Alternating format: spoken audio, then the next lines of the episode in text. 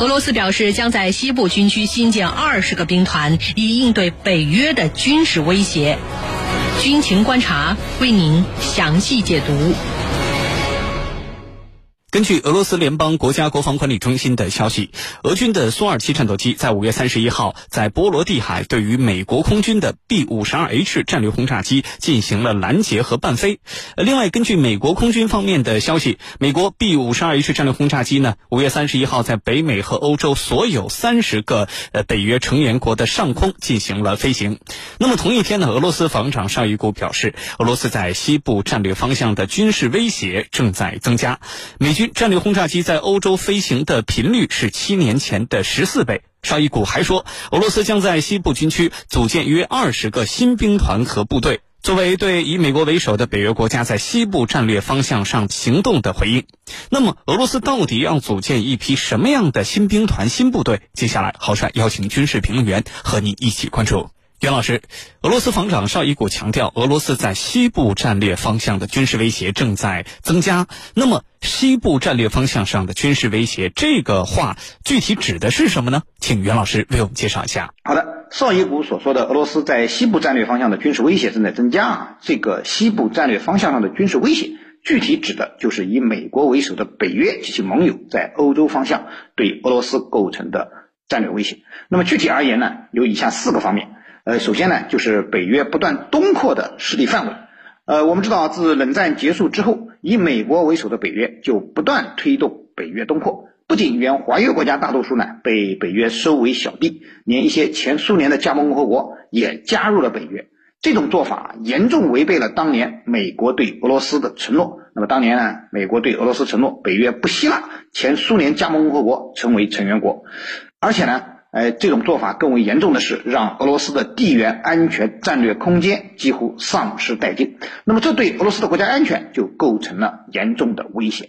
其次呢，就是美国在东欧不断增强军事力量存在。冷战结束之后啊，美国就开始在更加接近俄罗斯的东欧地区调兵遣将，来不断强化在东欧的军事存在。目前呢，呃，美国在欧洲的驻军接近十二万人。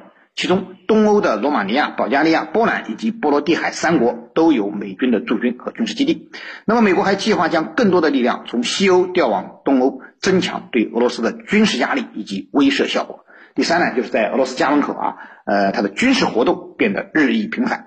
呃，随着北约的东扩，美军在东欧军事存在的加强，美国及其盟友经常在俄罗斯。家门口啊，秀肌肉，军事活动非常频繁。那么这一点，绍伊古这次说的非常清楚。他告诉大家，美国的战略轰炸机在欧洲上空飞行的频率是七年前的十四倍，配备导弹的北约军舰经常进入波罗的海海域。仅在去年，此类军舰就三次在加里宁格勒附近执行任务。二零一六年以来，北约国家战舰至少十八次进入可对俄发射巡航导弹的海域。他还说呢，北约还在继续扩大。在俄边界附近开展演习训练的规模，呃，近年来北约演习的次数增加了百分之五十。目前正在举行的欧洲防卫者二零二一年度军演，呃，就有四万军人参演，其主要目的就是演练如何将一个师完整的从美国调往欧洲。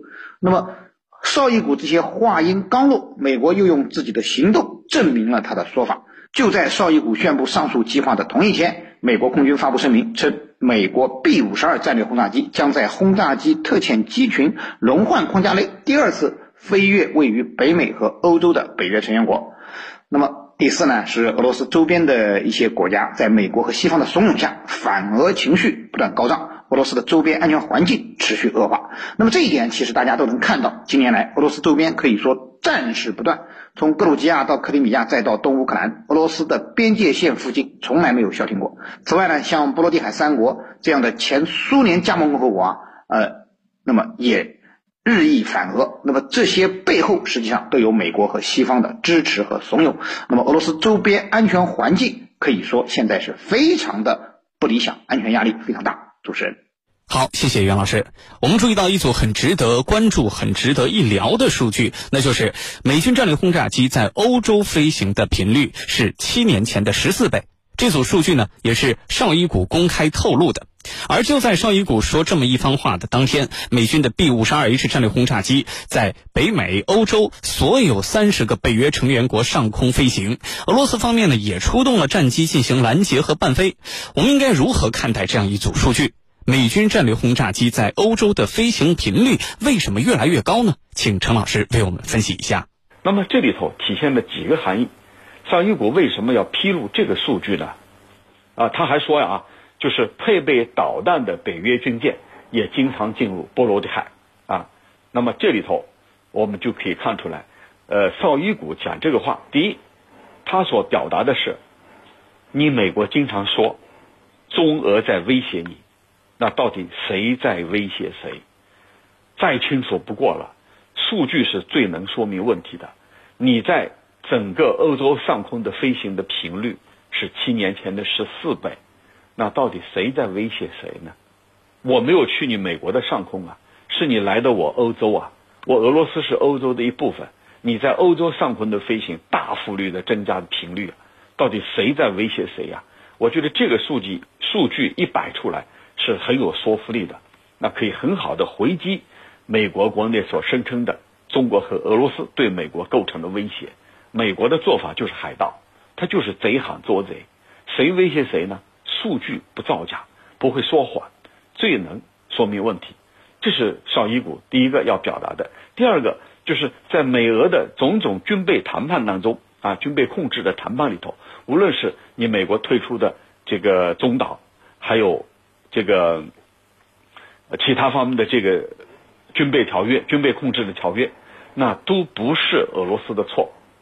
俄罗斯要展示的是什么？都是你的错。你退出了开放天空协议，你退出了中导条约，是认为其是因为你想占的优势，所以你想退就退。到底谁不讲信用啊？那么绍伊古的这番话可以说很鲜明的对比了你美国的做法。这一届政府和此前的政府。你是完全不讲信用的，完全是为了占据优势而采取的这种这个恶人先告状和贼喊捉贼的做法。那么第三个呢？沙伊古要表示的是什么？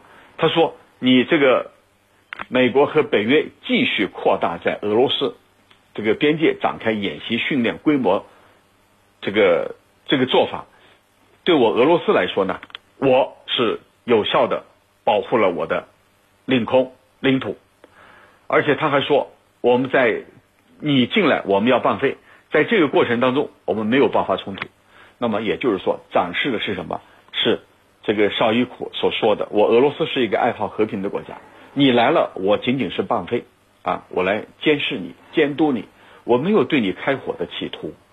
特别是这个在欧洲上空，俄罗斯是用的是苏两七，在波罗的海上空。